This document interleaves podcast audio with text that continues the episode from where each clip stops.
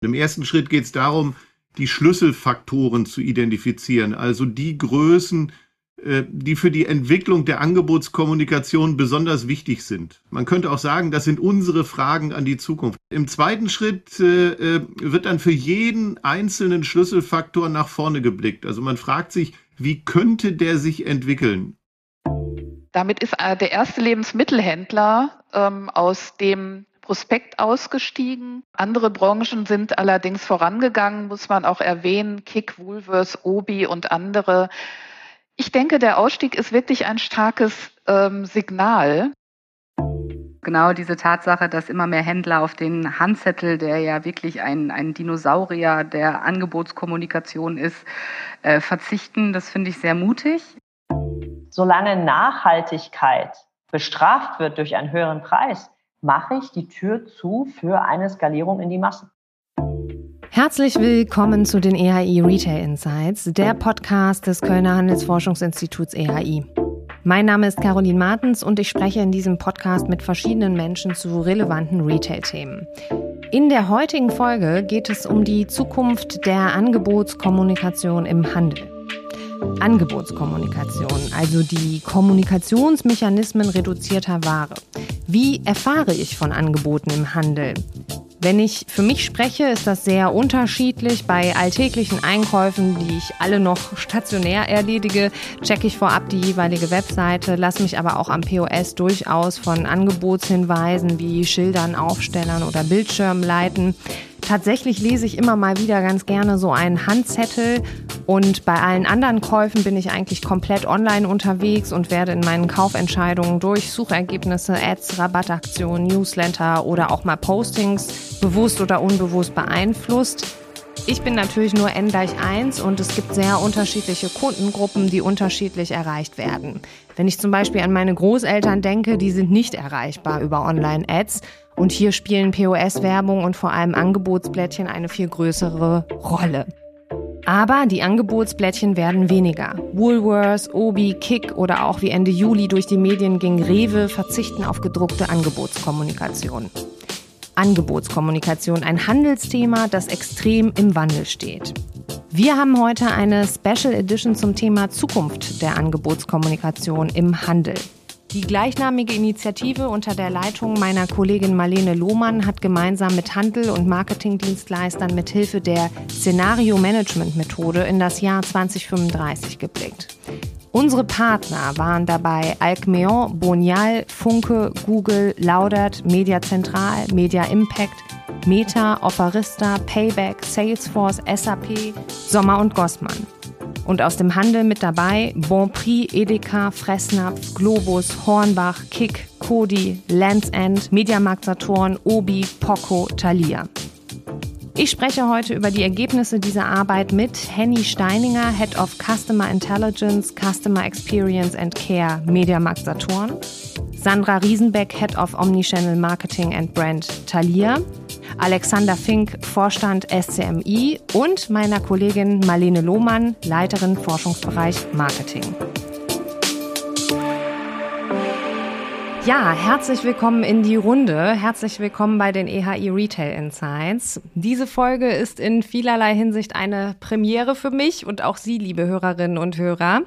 Ich sitze wie immer in unserem Kölner Studio und blicke heute auf den Bildschirm und sehe nicht ein, zwei oder drei, nein, ich sehe vier Köpfe meine vier Gäste heute hier im Podcast und diese vier Menschen haben zusammen mit anderen Menschen einmal ganz, einen ganz weiten Blick in die Zukunft gewagt. Wir sprechen heute über die Zukunft der Angebotskommunikation im Handel.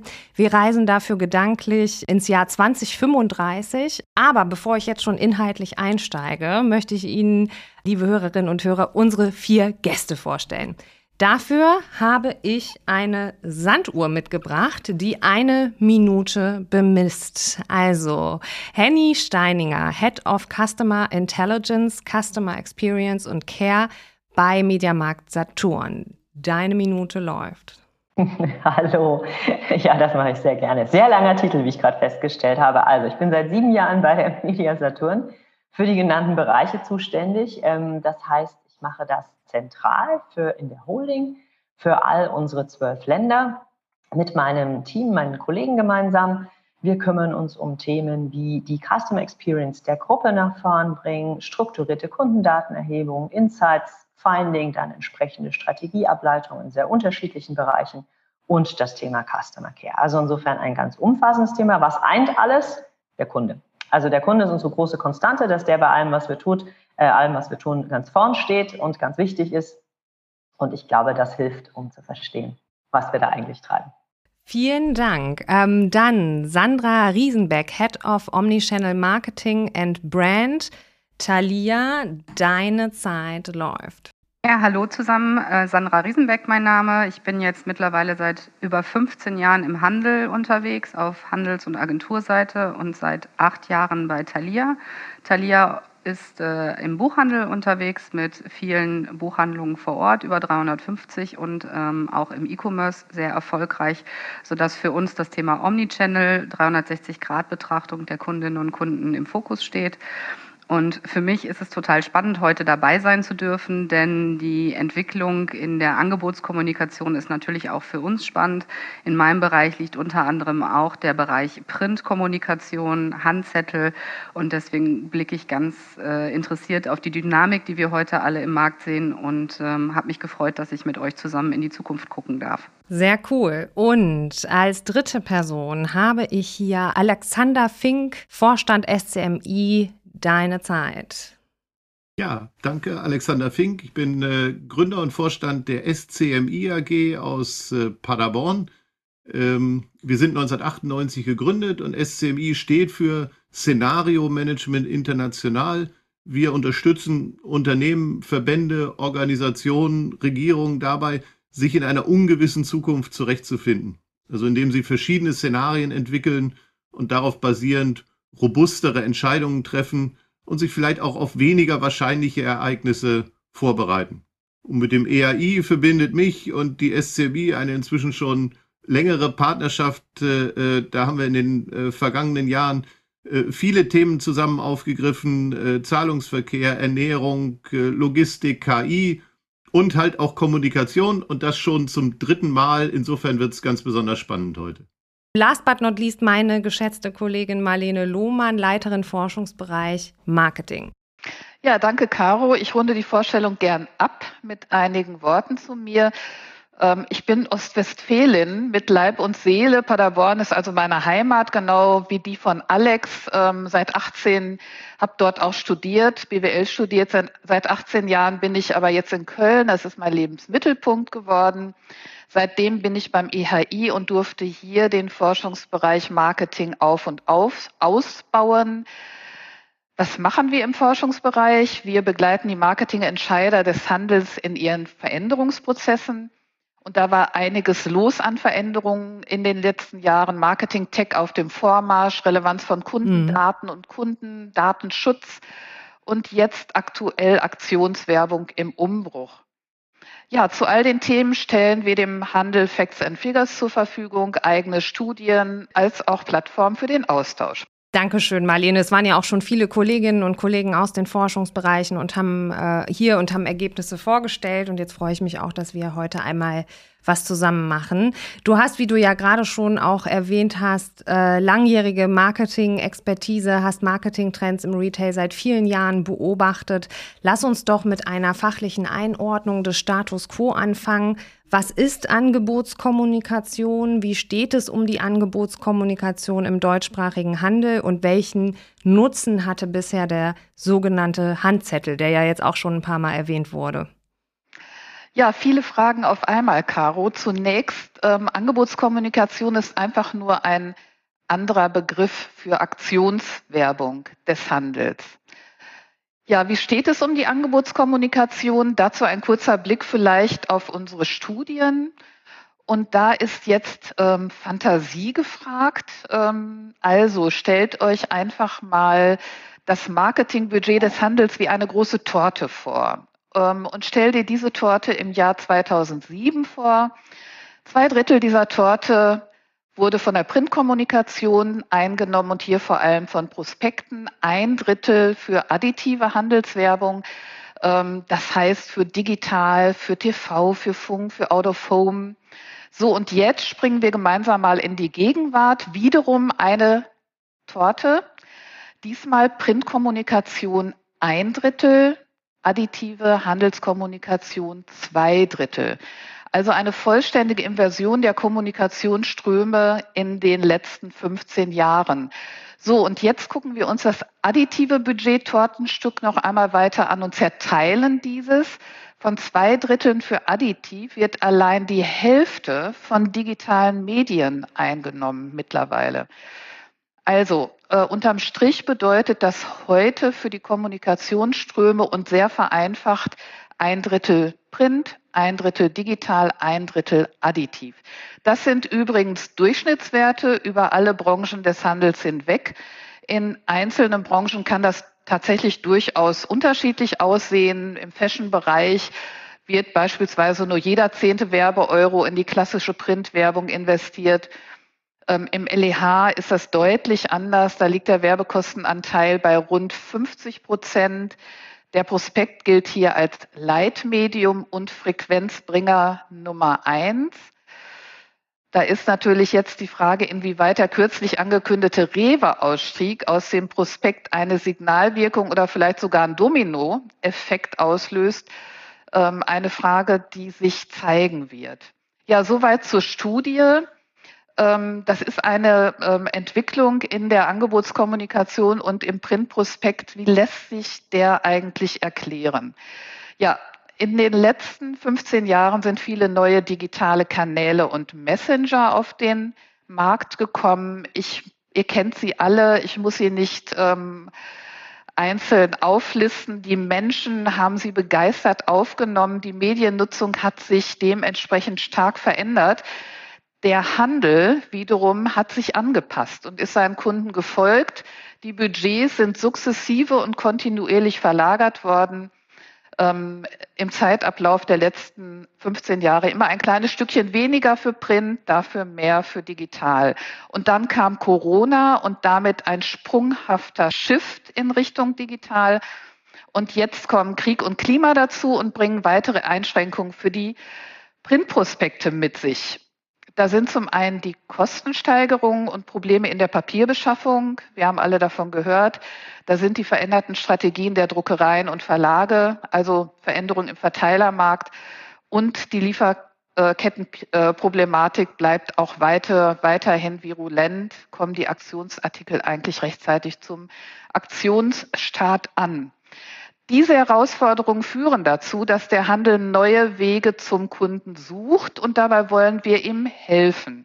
Deshalb ist Anfang des Jahres die Initiative zur Zukunft der Angebotskommunikation gegründet worden.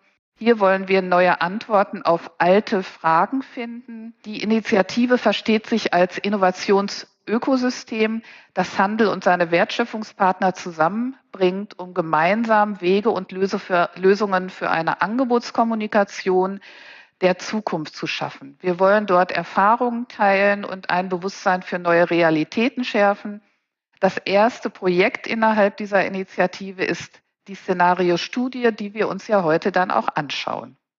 Ja, cool. Danke, Marlene, für diese Einordnung. Ich fand es auch total gut, nochmal zu hören, äh, diese, diesen Bogen, den du aufmachst über diese 15 Jahre, über diese Budgetverlagerung, die ich in meinem Job vorher in der Verlagsbranche auch erleben durfte. Ne? Dann war es so nicht wieder standardmäßig die Printanzeigen buchen, sondern wir müssen jetzt in ganz andere Kategorien gehen. Ähm, das ist eine, eine große Veränderung und du hast ja auch aufgezeigt, unter welchen Einflussfaktoren dieses Thema steht. Ähm, und deswegen ist es ja auch so erfolgreich angenommen worden, deine Initiative. Man hat ja immer so eine Idee und dann ist ja auch immer die Frage, ob man Leute findet, die auch denken, das wäre eine gute.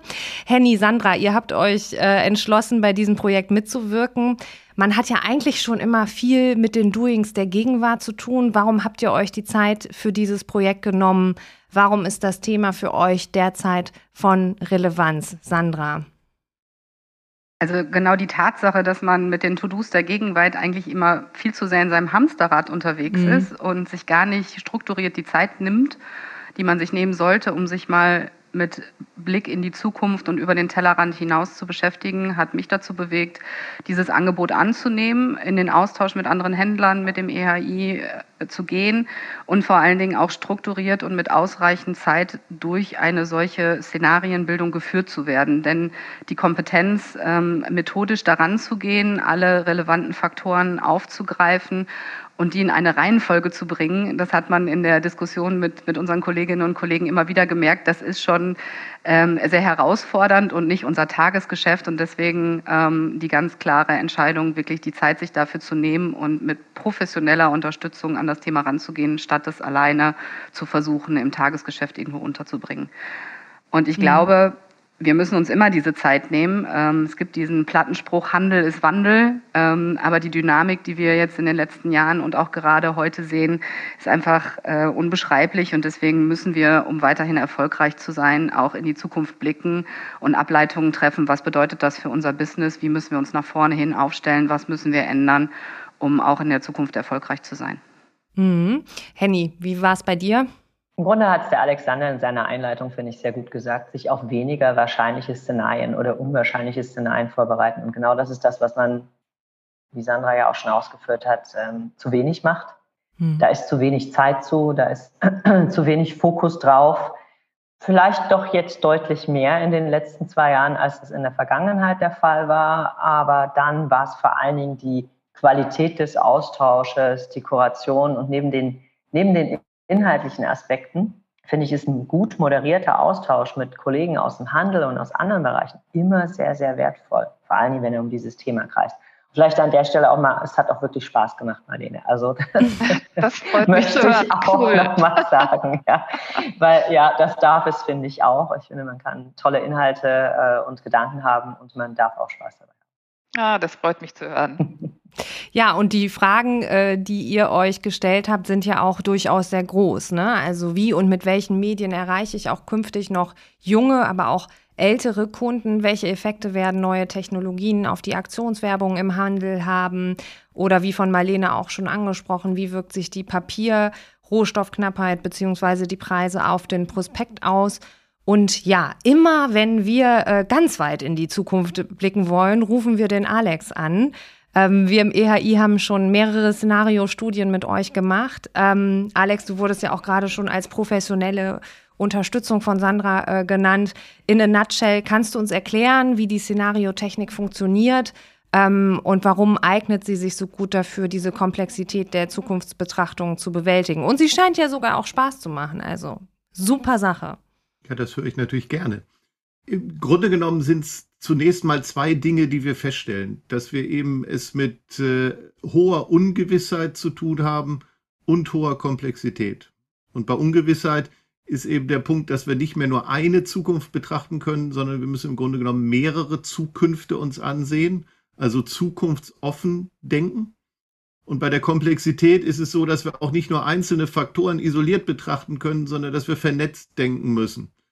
Und äh, bei unserem Ansatz, bei dem Szenario-Management ist noch ganz wichtig, dass dieser Prozess eben nicht im stillen Kämmerlein erfolgt, sondern dass es ein interaktiver, ein Workshop-Prozess, einer, der auch Spaß macht, habe ich mitgenommen, ist. Ähm, aber dazu kommen wir wahrscheinlich später auch nochmal zu den, äh, äh, zu den Workshops selbst. Rein methodisch durchläuft man bei der Szenarioentwicklung drei Schritte. Hm. Und im ersten Schritt geht es darum, die Schlüsselfaktoren zu identifizieren, also die Größen, äh, die für die Entwicklung der Angebotskommunikation besonders wichtig sind. Äh, man könnte auch sagen, das sind unsere Fragen an die Zukunft. Das sind so um die 20. Und äh, im zweiten Schritt äh, äh, wird dann für jeden einzelnen Schlüsselfaktor nach vorne geblickt. Also man fragt sich, wie könnte der sich entwickeln? Und äh, das sind sozusagen mögliche Antworten auf diese vorher definierten Fragen. Und eben nicht eine, sondern mehrere. Und daher sind es dann auch keine Prognosen, sondern wir sprechen von Projektionen. Und der dritte Schritt, da werden diese einzelnen Projektionen dann zu Szenarien wieder äh, zusammengesetzt. Und äh, das wesentliche Kriterium dabei ist Widerspruchsfreiheit oder Konsistenz. Also es geht hier nicht um Wahrscheinlichkeit, es geht nicht um Wünsche. Und äh, wenn wir das dann haben, dann haben wir einerseits mehrere Szenarien, also bei der Angebotskommunikation tatsächlich acht Szenarien. Und die werden aber auch visualisiert. Das ist jetzt für den Podcast so eine Sache, aber es entsteht sozusagen so eine Landkarte der verschiedenen Zukünfte.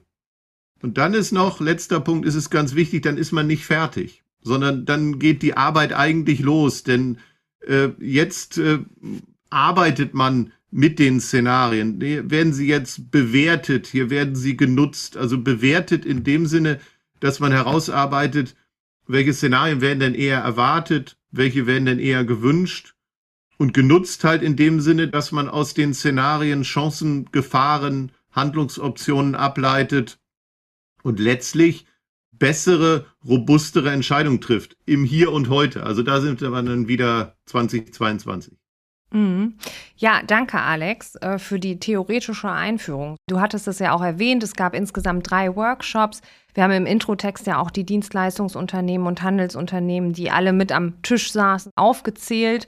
Ähm, ich sehe viele rauchende Köpfe vor mir, äh, die ähm, da dann äh, über diese Szenariotechnik, durch diese Szenariotechnik hindurchgegangen sind mit euch. Ähm, mein Kopf rauchte selbst auch einmal bei dem Szenario KI-Projekt. Wir haben ja auch schon andere Projekte mit euch gemacht. Nun schauen wir heute gemeinsam auf die Ergebnisse.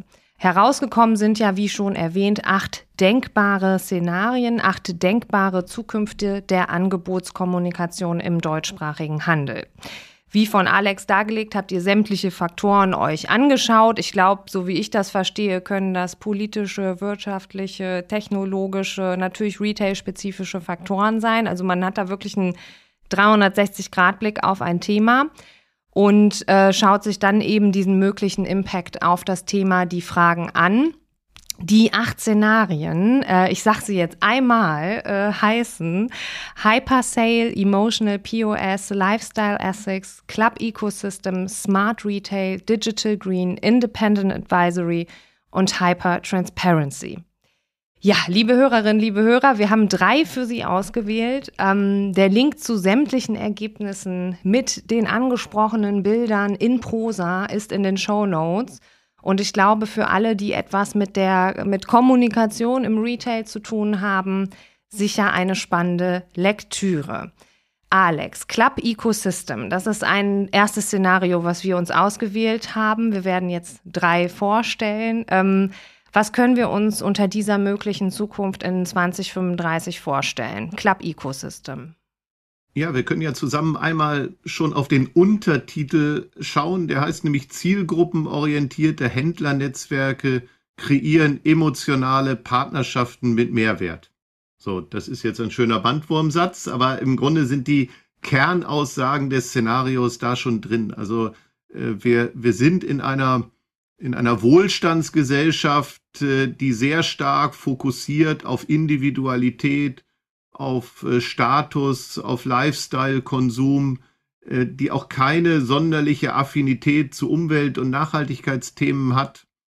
Und äh, hier entstehen so emotionale ja, Lifestyle-Partnerschaften mit einer starken Bindung, allerdings auch in Service-Systeme und Convenience spielt äh, eine wichtige Rolle dabei.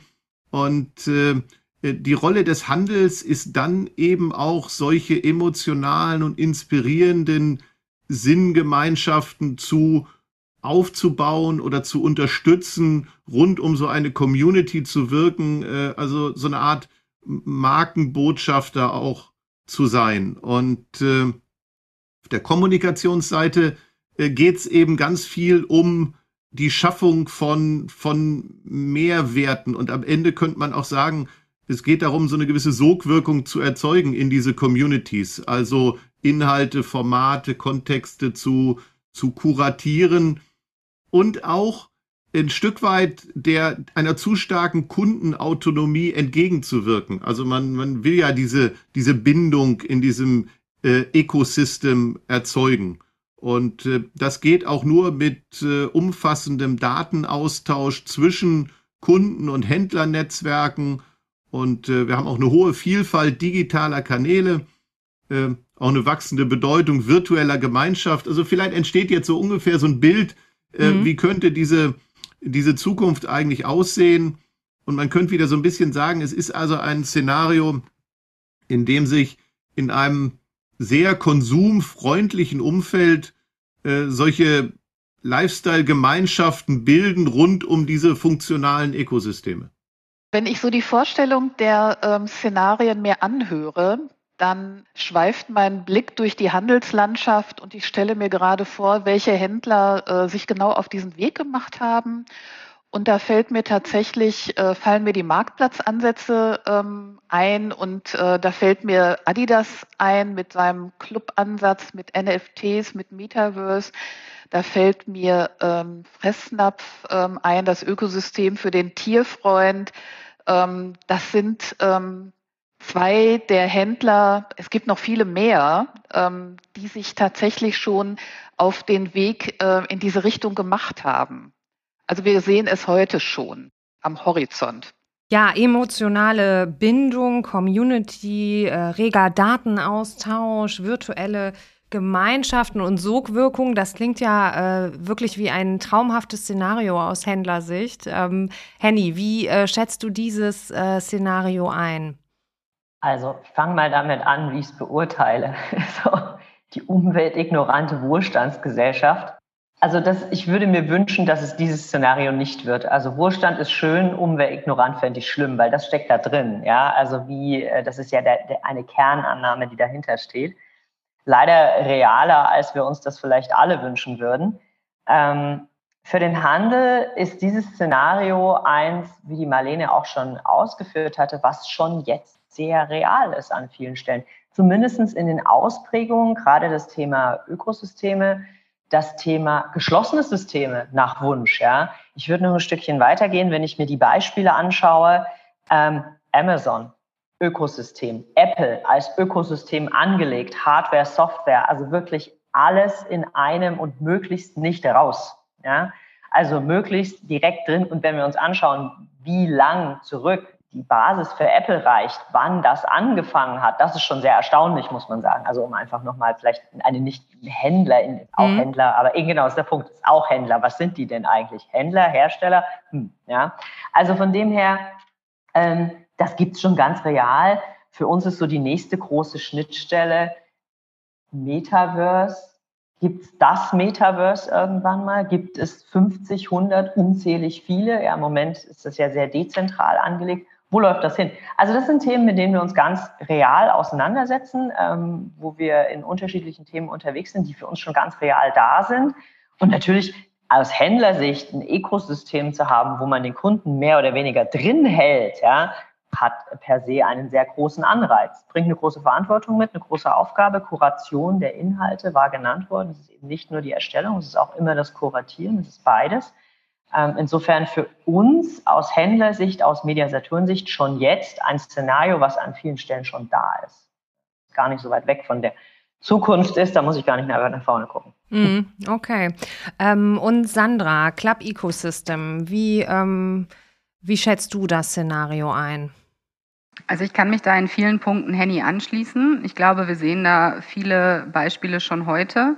Und ähm, jetzt nehme ich mal die Gegenposition ein. Ähm, es wäre bis auf das Nachhaltigkeitsthema tatsächlich auch ein wünschenswertes Szenario, denn genau die Bindung zwischen Händler, Händlernetzwerken und Kunde, Kundin, ähm, das ist ja das, auf das wir abzielen, dass wir auch in Zukunft als Händler eine Relevanz haben und nicht ähm, wir kommen auf andere Szenarien oder es gibt auch in den, äh, in den ausgeprägten äh, Szenarien, in den acht Stück, Szenarien, wo Handel keine Relevanz mehr spielt. Und das ist natürlich nichts, was wir anstreben. Von daher vielleicht ein Beispiel auch aus, aus meinem persönlichen Thalia-Umfeld. Ähm, auch wir haben mit der Tolino-Allianz, das ist die E-Reading-Allianz für den deutschen Buchhandel, ähm, auch da schon ein Ökosystem geschaffen für das Thema E-Reading. Ähm, die Tolino Allianz oder Tolino wird nächstes Jahr zehn Jahre. Also genau das, was Henny gerade geschildert hat. Wir sehen das schon eine gewisse Zeit lang. Ähm, es haben sich schon erfolgreiche ähm, Ökosysteme etabliert im Markt. Aber die Frage ist jetzt, was ist der nächste Schritt? Ähm, was sind die nächsten Entwicklungen, die dieses Szenario mit sich bringt.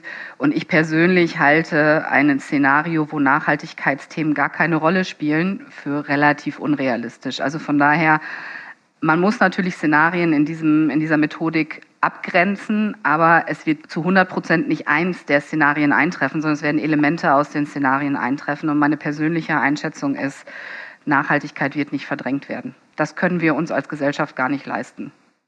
Sehr gut. Wir kommen später auch noch auf das Szenario Digital Green zu sprechen. Ähm, und da werden wir sicherlich auch noch mal über das Thema Nachhaltigkeit sprechen. Alex, das ist aber durchaus normal, dass man jetzt bei so einem Szenario für 2035 trotzdem schon so viele Anzeichen heute sieht. Das ist dann quasi nur noch verstärkt sozusagen in 35. Also das, das Spannende war für uns auch, dass wir äh, Gegenwartssignale im Grunde genommen in allen acht Szenarien gesehen haben.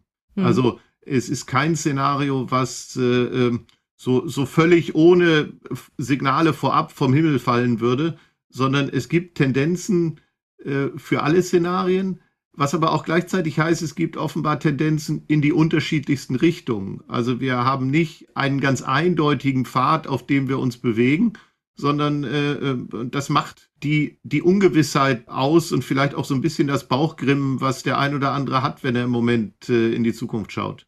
Mhm, okay. Nächstes Szenario, Hypertransparency. Marlene, welche Faktoren ähm, beschreiben dieses Szenario, Hypertransparency? Ja, wir gehen jetzt tatsächlich ähm, von der intensiven Bindung in den totalen Beziehungsverlust mit dem Szenario, das ich jetzt vorstelle. Und ähm, das dürfte definitiv nicht zu den Lieblingsszenarien des Handels gehören. Ähm, worum geht es? Ähm, Preisagenten, jetzt kommt mein Bandwurmsatz, Preisagenten treiben kommunikative Disintermediation. Das bedeutet nichts anderes als die Umgehung des Handels. Also Preisagenten umgehen den Handel in preisfokussierter Mangelwirtschaft. So, dann schauen wir uns mal das ökonomische und gesellschaftliche Umfeld an. Ähm, da haben wir es tatsächlich mit einem Szenario zu tun, das äh, sehr stark von einer ökonomischen Unsicherheit geprägt ist, also von einer existenziellen ökonomischen Unsicherheit. Ähm, wir haben eine Mangelwirtschaft, wir haben eine hohe Inflation und in dieser Situation treten ethische und ökologische Fragen in den Hintergrund. Wie reagiert die Kundschaft darauf, auf dieses ökonomische Umfeld? Mit maximaler Sparsamkeit. Ähm, die Kunden sind bei ihrer Wahl, bei ihrer Produkt- und Händlerwahl, ähm, schauen sie sehr stark auf die Verfügbarkeit und auf den Preis. Das bedeutet, dass der Kunde heute hierhin geht und morgen dahin. Äh, wir sehen sehr rationale und planende Kunden, die exakt ähm, ihren Einkauf nach Plan durchführen. Und da suchen sie tatsächlich immer nach, immer nach dem Best Deal. Ähm, dabei helfen Ihnen übergreifende Vergleichsportale, die dem Kunden äh, Orientierung und Transparenz schaffen. Also wir sehen solche Vergleichsportale heute schon zum Beispiel in der Touristikbranche. Buchungsportale könnten ein Beispiel ähm, dafür sein und das könnte tatsächlich zu einer Umgehung beziehungsweise zu einem Bedeutungsverlust von Wertschöpfungspartnern führen. In diesem Szenario spielen Daten eine große Rolle. Die Datengewinnung, die äh, wird in erster Linie durch äh, sehr starke Sparanreize bei den Kunden motiviert. Dann schauen wir einfach mal auf die Kommunikation des Handels. Wie geht der damit um? Die Kommunikation ist geprägt von einer absoluten Preiskommunikation ähm, mit Breitenwirkung. Ähm, dabei spielt aber die kostengünstige Verbreitung der Preisinformation eine Rolle und das geht da natürlich sehr stark eher in den digitalen Media-Mix. Äh, wir sehen dort ähm, eine Investition der Budgets in Preisagenten. Äh, das wird ein einen Großteil des Budgets einnehmen, um sich dort als Händler zu platzieren. Und wir, das wird ergänzt durch Digital Owned Media, also in erster Linie Apps, digitale Prospekte kann man sich auch noch vorstellen auf eigenen Websites, aber auch TV, Radio, POS. Technologisch ist das ganz interessant, weil wir dort auch den Einsatz von KI sehen. Äh, KI wird genutzt, um tagesaktuell Preise und Verfügbarkeiten zu optimieren, um also ganz nah am Bedarf ähm, des Kunden zu sein. Preissetzung ist also ein zentrales Element der Angebotsstrategie. Unterm Strich alles andere als wünschenswert, Fragezeichen. Ähm, bin gespannt, was unsere Händlerinnen dazu sagen. Es ist im Grunde ein schönes Beispiel dafür, wie, wie unterschiedliche Bereiche in so einem Szenario zusammenwirken. Wir, wir haben ökonomische Einflüsse, wir haben technologische Einflüsse, wir haben Branchenentwicklungen und das macht häufig auch solche Szenarien aus, dass man genau diese Vernetzung äh, äh durchdenken kann. Denn wir sehen eben hier, es ist nicht ein Treiber. Hier ist Digitalisierung, die technischen Möglichkeiten schafft für ein solches Szenario. Da ist die äh, ökonomische Entwicklung, die eben sehr kritisch ist. Und wenn all diese Dinge zusammenfallen, dann ist das ein sehr plausibles Szenario. Äh, das bedeutet nicht, dass das jetzt sofort erwartet wird, bedeutet auch nicht, dass das die automatisch die Fortsetzung einer vielleicht ganz aktuellen Entwicklung ist. Äh, aber es ist auch langfristig eine Möglichkeit und äh, dann schluckt man schon manchmal, wenn man dann über die möglichen Folgen und Konsequenzen nachdenkt.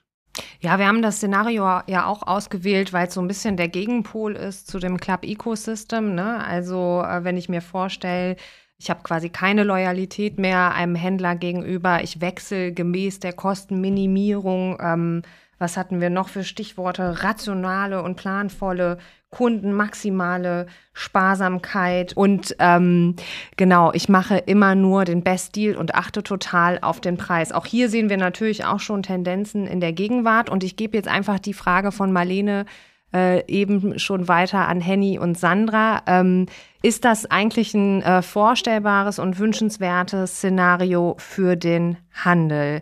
Ähm, Sandra, ihr habt ja in der Buchbranche die Besonderheit der Buchpreisbindung. Ähm, wie ähm, blickst du auf dieses Szenario?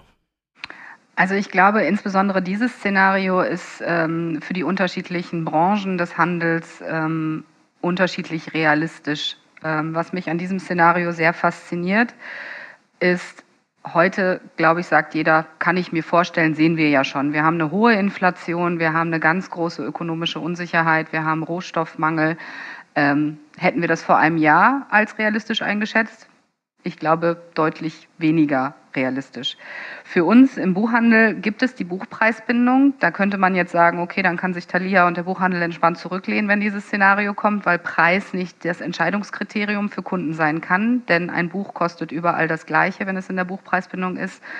Jetzt kommt aber mein Aber. Wir sprechen ja nicht nur über Preis, sondern wir sind in einer ökonomischen Unsicherheit. Das heißt, die Frage ist, ist Buch dann noch was, was ich mir leiste oder bin ich wirklich nur in meiner Grundbedürfnisdeckung unterwegs?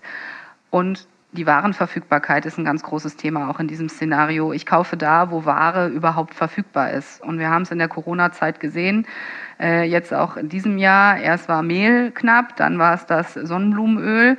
Und im Prinzip ist jeder dahin gegangen, wo er dieses Grundnahrungsmittel bekommen hat. Ähm, wir sprechen über Papierpreise, über äh, Papierknappheit, jetzt auch in der Angebotskommunikation. Buch benötigt den Rohstoff. Ähm, von daher sind da viele Szenarien, auf die wir uns auch einstellen müssen, auch wenn im ersten Blick das Thema Preis für den Buchhandel nicht ganz so relevant ist. Und wir haben natürlich auch andere Sortimente, ähm, die dann nicht in die Buchpreisbindung fallen, wo wir uns diesem Szenario stellen müssten und müssen.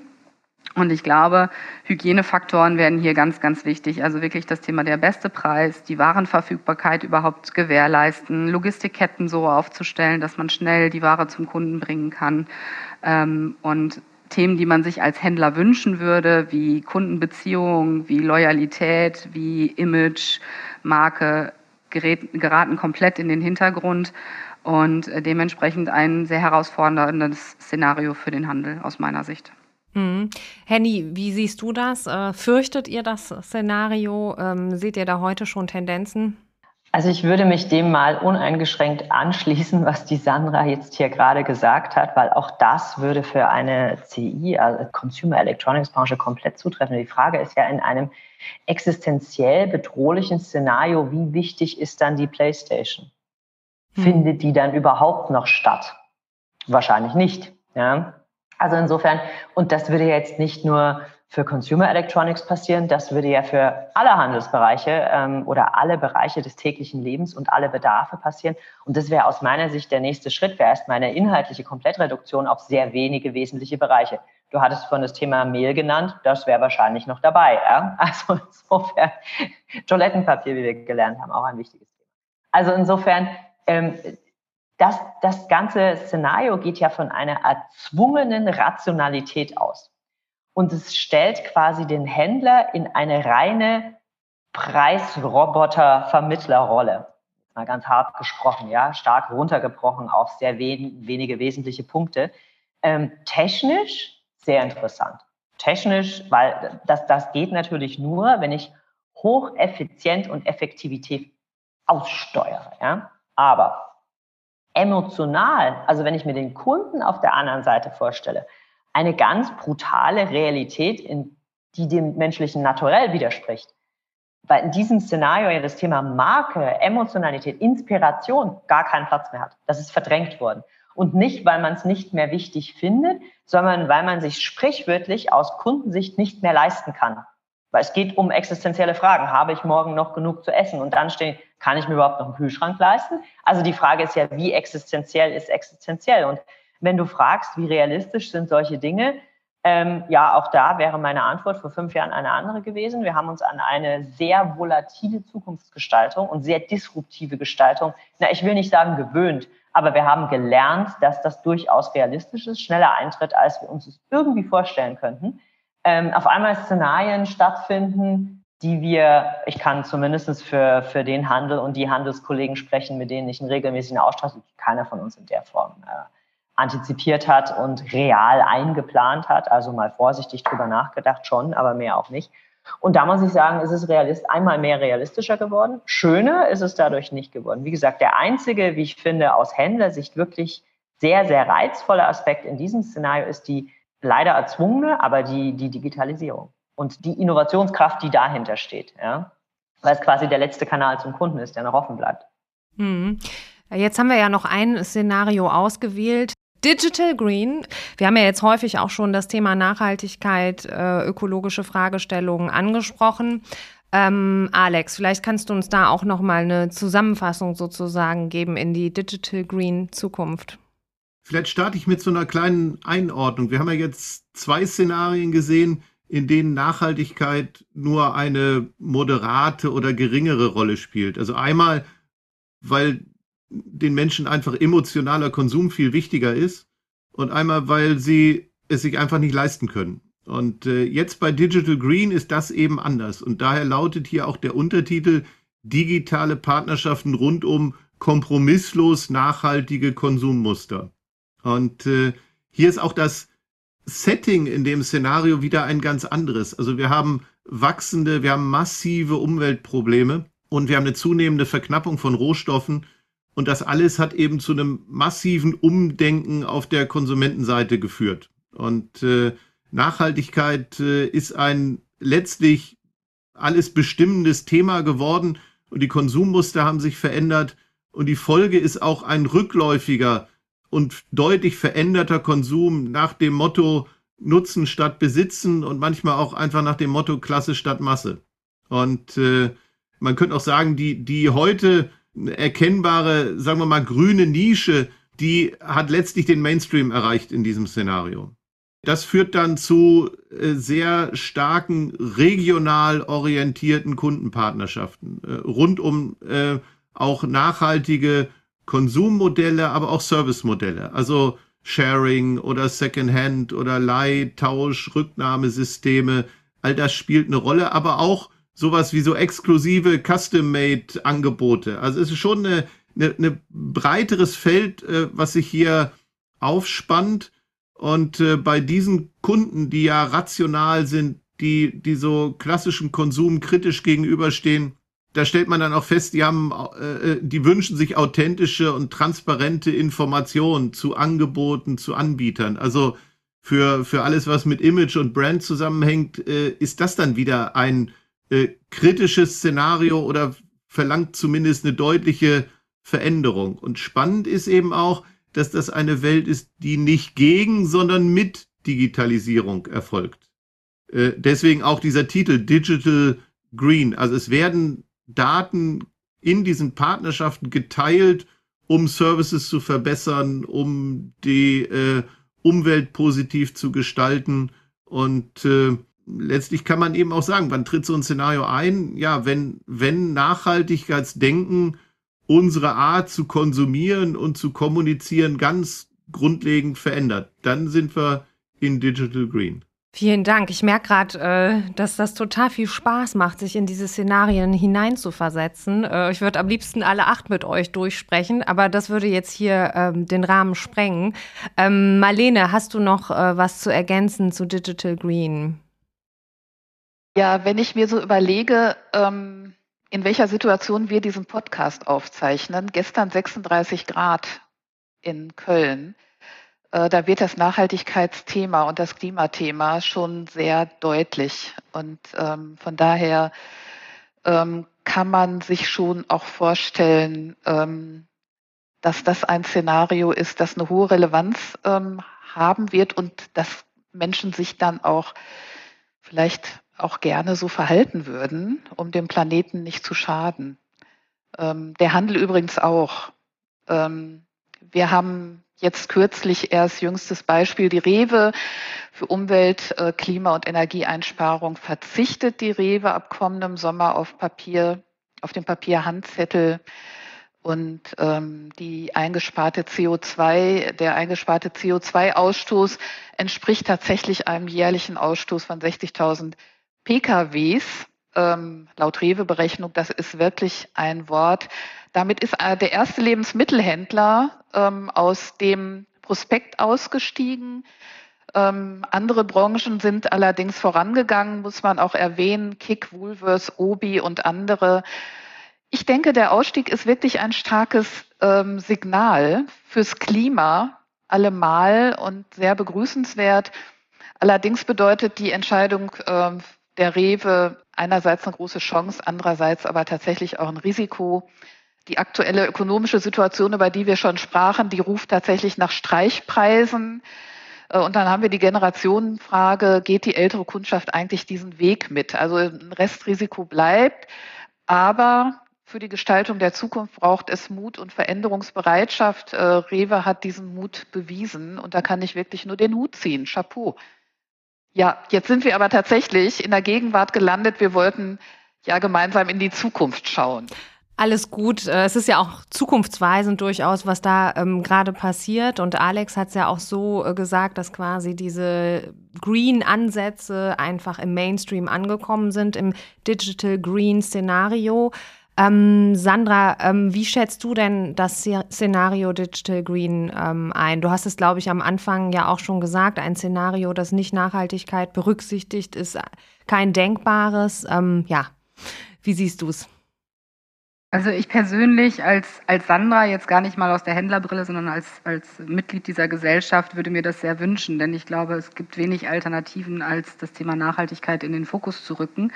Und Marlene, du hast jetzt gerade mein Beispiel, ähm, das ich auch mitgebracht hatte, schon genannt. Also genau diese Tatsache, dass immer mehr Händler auf den Handzettel, der ja wirklich ein, ein Dinosaurier der Angebotskommunikation ist, äh, verzichten. Das finde ich sehr mutig. Ähm, ich stelle mir die Frage, ob das wirklich, also was sind die Alternativszenarien fürs Kommunizieren? Also ist das alles schon so ausgeprägt, dass ich als Händler meine Kunden und Kundinnen weiterhin erreiche?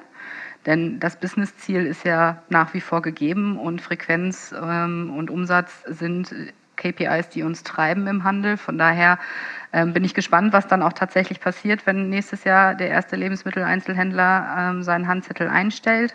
Aber es ist für mich ein Zeichen, dass wir in diese Richtung marschieren. Für mich ist die große Frage in dem Szenario ist auch Kompromisslosigkeit der Konsumenten genannt.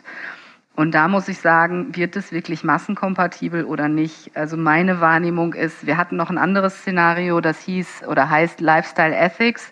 Da war es so ein bisschen, naja, es ist fancy, sich das Thema Grün auf die Fahne zu schreiben, aber so richtig leben möchte ich es dann doch nicht. Diese Kompromisslosigkeit der Konsumenten, da bin ich gespannt, wie sehr die sich durchsetzt und ob wirklich auch alle Generationen da an einem Strang ziehen. Ähm, denn das ist die Alternative oder das andere, was wir heute sehen. Es wird ja trotzdem nicht auf Flugreisen verzichtet. Ich habe letztens noch gehört, vegane, vegetarische Produkte äh, nehmen immer mehr zu. Trotzdem ist der Fleischkonsum gestiegen. Also das sind äh, Aspekte, wo ich sage, mal sehen, wie sich unsere Gesellschaft wirklich bereit erklärt, ähm, kompromisslos in das Thema Grün zu gehen. Den digitalen Aspekt finde ich an dieser Stelle total spannend und auch für uns als Händler das Thema Purpose und Storytelling. Das ist ja auch was, was wir heute schon in manchen Bereichen sehen. Für uns als Thalia ist das auch ein großes Thema, denn Buchleserinnen und Leser sind ganz große Buchliebhaberinnen und Liebhaber und ähm, Storytelling und Purpose ist da sehr wichtig. Aber es darf natürlich nicht zum Greenwashing führen. Also wirklich Hand und Fuß haben, beweisen, dass man in diesem Bereich unterwegs ist und richtig agiert. Dann wird es auch vom Konsumenten honoriert. Henny, Digital Green. Großartiges Szenario. Es steckt eine Grundannahme drin, ähm, die ich für ganz, ganz wichtig halte. Und das ist ein Fehler, der oftmals gemacht wird, wenn man über Nachhaltigkeit spricht dann, denk, dann macht man Nachhaltigkeit zum Luxus für einige wenige, weil ein vermeintlich grünes Produkt, eine grüne Leistung mehr kostet. CO2-Aufschlag, den man zahlt, damit das Produkt dann CO2-neutral ist. Ja. Ein Bioprodukt im Lebensmitteleinzelhandel, was teurer ist als ein Nicht-Bioprodukt. Solange das so ist, solange Nachhaltigkeit bestraft wird durch einen höheren Preis, mache ich die Tür zu für eine Skalierung in die Massen.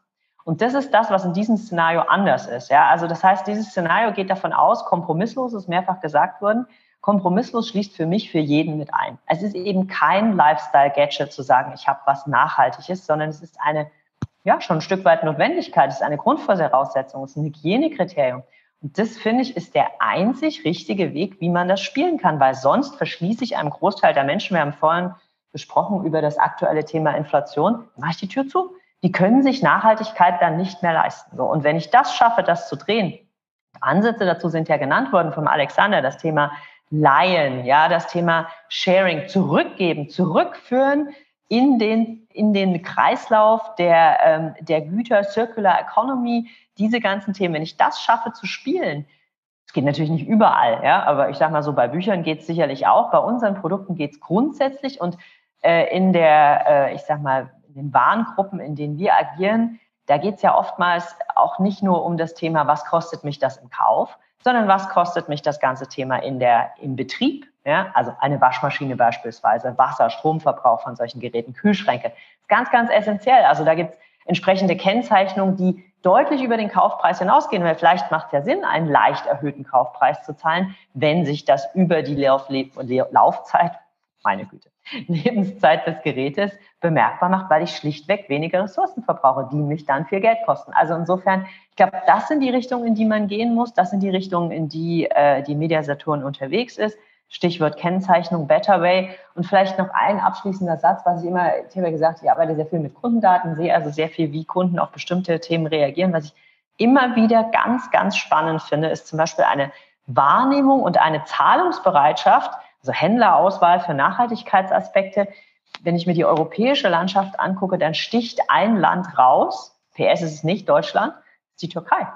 Ist die Türkei, wo die, wo ein Mindset da ist, was ich aus deutscher Sicht mal, ja, also jetzt ich als Person und ich in meiner Rolle als wegweisend bezeichnen würde, teilweise dreimal so hoch eine Bereitschaft, sich in eine bestimmte Richtung äh, Nachhaltigkeit zu bewegen, als wir es zum Beispiel in Deutschland sehen. Und da muss ich echt sagen, wow, Rein am Wohlstand liegt es also nicht, dass Nachhaltigkeit das treibende Thema ist. Woran liegt es denn dann? Ja, und das finde ich eine ganz spannende Frage, die hier drin steckt.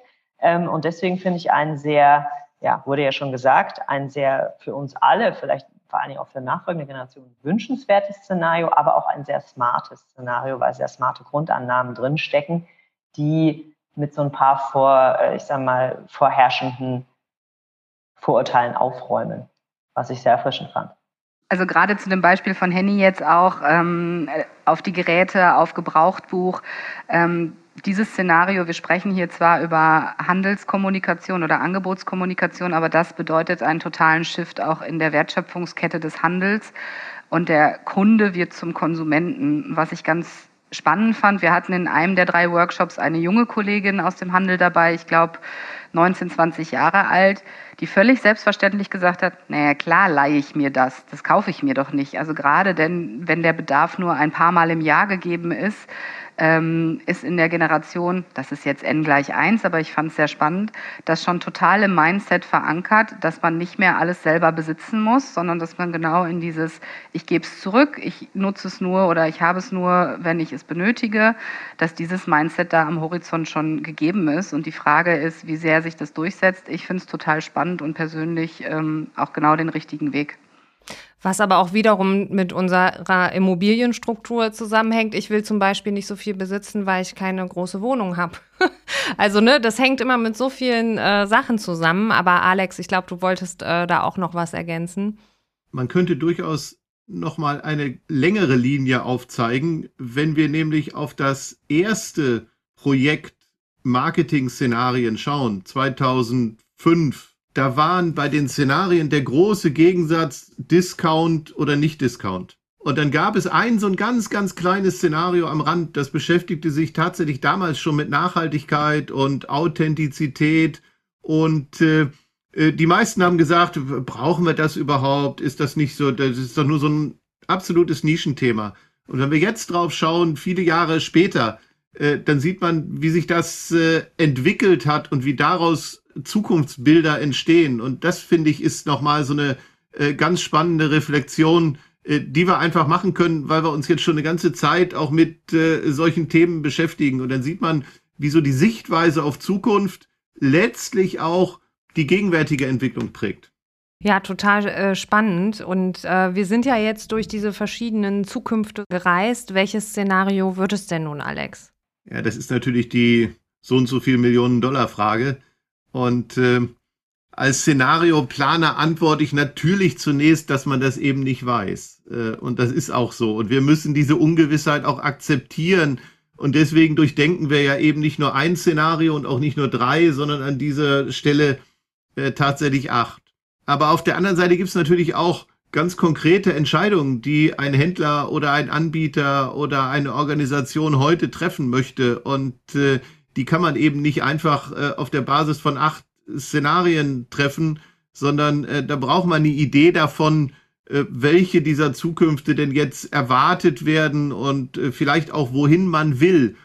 Und das sind die beiden Fragen, die wir auch im Szenario-Team gestellt haben und die dann auch beantwortet worden sind.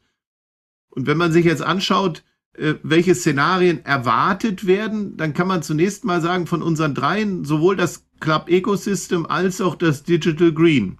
Während Hypertransparency zumindest langfristig etwas weniger im Erwartungsraum angesiedelt ist. Da könnte man sagen, das ist jetzt ja erstmal ganz beruhigend, ganz positiv, bedeutet aber auch nicht, dass man das jetzt äh, hm. beruhigt zur Seite lassen kann. Interessant ist, dass es zwischen äh, Club Ecosystem und Digital Green noch ein drittes Szenario mit hohen Erwartungswerten gibt. Das heißt Smart Retail.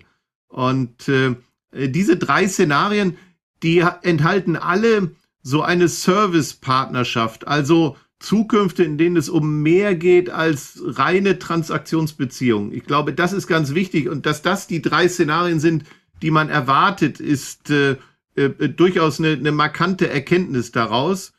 Und das Smart Retail, nur um es zu ergänzen, das ist eben eine Zukunft, die die hat diese Inspiration und Emotionalität aus dem Club Ecosystem und auch das, das Rationalere aus dem äh, Digital Green. Also sie ist so eine gewisse Verknüpfung, die es darstellt. Und gewünscht, das ist auch interessant, gewünscht wird am deutlichsten Club Ecosystem. Auch wenn wir das in unserer Runde gerade äh, ein bisschen anders äh, betrachtet haben. Ähm, und dieser Wunsch, der entsteht eben äh, auch daraus, dass dann wirklich alle 20 Schlüsselfaktoren mit eingeflossen sind. Äh, und äh, vielleicht liegt es auch daran, dass gerade diese emotionale Bindung mit äh, den Konsumentinnen, äh, dass das unter Umständen so ein Thema ist, was, was unsere Wünsche auch beflügelt. Wobei man sagen muss, sowohl Smart Retail als auch Digital Green, die haben auch hohe Zustimmungswerte. Also in diesem, in diesem Kosmos äh, entwickeln sich eigentlich unsere Wunschbilder und interessant auch das Lifestyle Ethics, was Sandra eben noch angesprochen hat. Auch das hat hohe Wunschwerte. Also äh, vermutlich, weil es eben auch eine Verknüpfung aus Nachhaltigkeitsdenken, vielleicht nicht ganz so kompromisslos wie Digital Green, und Emotionalität und starker Rolle des Handels ist. Also wir sehen gerade beim Wunsch haben wir auch kein ganz eindeutiges Bild. Also wir können auch eine ganze Reihe werteorientierter Diskussionen im Handel noch führen. So würde ich das vielleicht zusammenfassend mal interpretieren. Sehr gut. Ähm, und vielleicht auch gleich die Frage an den Handel. Ähm, Henny und Sandra, es ist ja jetzt noch nicht ganz 2035. Was macht man denn jetzt so konkret mit diesen Szenarien in euren Teams, in euren Unternehmen? Ähm, fangen wir mit der Welt der Bücher an. Also wir müssen neue ähm, Testszenarien ableiten, Step, Next Steps äh, identifizieren, um zu schauen, was glauben wir, was ist für unser Geschäftsmodell sehr realistisch oder das, was wir am realistischen einschätzen, welche Elemente glauben wir werden bei uns Anwendung finden ähm, und dann immer wieder verproben, wo stehen wir denn gerade. Für mich ist genau das jetzt erst der Kickoff und wir müssen in einem Marathon uns immer wieder justieren. Wir haben heute schon mehrfach darüber gesprochen. Es ist halt nicht mehr so planbar, wie es vielleicht noch vor Jahren war. Deswegen, diese Grundlage ist geschaffen, die ist sehr, sehr wertvoll. Aber jetzt gilt es da, äh, das in den äh, Unternehmen jeweils dann auch zu kommunizieren, Ableitungen zu treffen und immer wieder zu gucken, wie entwickeln wir uns sowohl in unserem Geschäftsmodell, in unserer Branche, als auch welche neuen Aspekte kommen in der, in der, im Laufe der Zeit dazu, die Berücksichtigung finden müssen. Also von daher kann ich nur sagen, vielen Dank dafür, dass ich dabei sein durfte. Ähm, für uns ist das bei Thalia sehr wertvoll, aber die Arbeit geht jetzt im Unternehmen erst richtig los. Und ein Blick nach Ingolstadt zu Mediamarkt Saturn. Wie geht ihr mit den Ergebnissen um? Also für mich ist es vor allen Dingen ein Thema, das es in die Köpfe zu bringen gilt. Ich möchte meine Kollegen, besonders die, die in den Bereichen CX, Service Design unterwegs sind, Marketing, Strategie, ermutigen, da offener, radikaler ranzugehen. Das ist im weitesten Sinne eine, eine, ich sag mal, eine Stützung von Thesen, die schon da sind, ein Ausweiten, tiefer legen und dann eröffnet es die Möglichkeit für andere Diskussionen mit den Kollegen der Fachbereiche und der Länder ähm, das passiert schon, das ist schon passiert. Ja, auch wir haben sowas wie eine Sommerpause, ja. Also nicht per se, aber natürlich sind Menschen im Urlaub und Kommunikation lässt sich im Moment nicht so gut in alle Ecken tragen, wie man das normalerweise macht. Also das nimmt im September nochmal deutlich an Geschwindigkeit auf. Also es ist ein Prozess, den wir schon haben, auf den wir das aufgleisen. Und für mich ist es ein wichtiges Gesamtwerk an, an Inhalt, äh, an, an Themen, die wir mit den Kollegen teilen und die die dann vor allen Dingen wiederum in ihre Projekte einbringen, Gedanken, die sie einbringen, Fragen, die sie stellen, vor allen Dingen Fragen, die sie stellen. Und es ist eine, eine Diskussion, die sich daraus entspinnt, idealerweise. Ja. Vor allen Dingen für CX, Marketing und Service und Solutions, würde ich sagen. Das sind so die wichtigsten Bereiche, wo wir es mit reinnehmen. Ja, cool. Also ähm, das war für mich eine ganz spannende Runde. Äh, die Downside war für mich, dass ich nach jeder Antwort gerne noch drei Nachfragen gestellt hatte, habe mich aber ein bisschen zurückgehalten, damit wir nicht bei drei Stunden landen. Aber Marlene, es scheint ja ein Thema zu sein, äh, was noch nicht erschöpft ist. Also, what uh, comes next? Was hast du da auf der Agenda? Erstmal sind wir natürlich ganz happy, dass wir so tolle Szenarien entwickelt haben und die Studie jetzt im Markt ist und äh, vielen Dank für die super tolle Unterstützung und Mitarbeit an Henny, Sandra und Alex und natürlich an das gesamte Szenario-Team. Sandra, du sagtest es schon, die Dynamik im Markt bleibt groß und wir wollen natürlich an dem Thema weiterarbeiten und dieser Wunsch ist auch vom Team an uns herangetragen worden. Die Initiative geht also in die nächste Runde. Was ist unser Plan fürs nächste Jahr? Wir werden mit den acht Szenarien, also mit dieser guten Basis, die wir uns erarbeitet haben, weiterarbeiten. Es geht um eine Vertiefung der Szenarien und hier äh, denken wir in Richtung möglicher Mediastrategien. Wir haben uns vorgenommen, darüber hinaus die Verbraucher auch zu dem Thema Angebotskommunikation zu Wort kommen zu lassen. Also da äh, sind viele gute Ideen. Ähm, das alles und weitere Infos äh, gibt es wie immer dann auch auf unserer Website initiative-angebotskommunikation.de. Ähm, also bleiben Sie dran. Ja, sehr gut. Ähm, es bleibt spannend. Äh, ich finde es ja eigentlich auch ganz cool, dass wir ganz viele verschiedene mögliche Szenarien haben und wir nicht wissen, welches eintritt. Das heißt ja irgendwie auch, dass wir einen Einfluss nehmen können in der Gegenwart durch das, was wir tun, dass wir die Zukunft gestalten können. Ich bedanke mich äh, bei euch für dieses spannende Gespräch. Dankeschön. Danke dir, Caro. Ja, sehr gerne, danke. Dankeschön.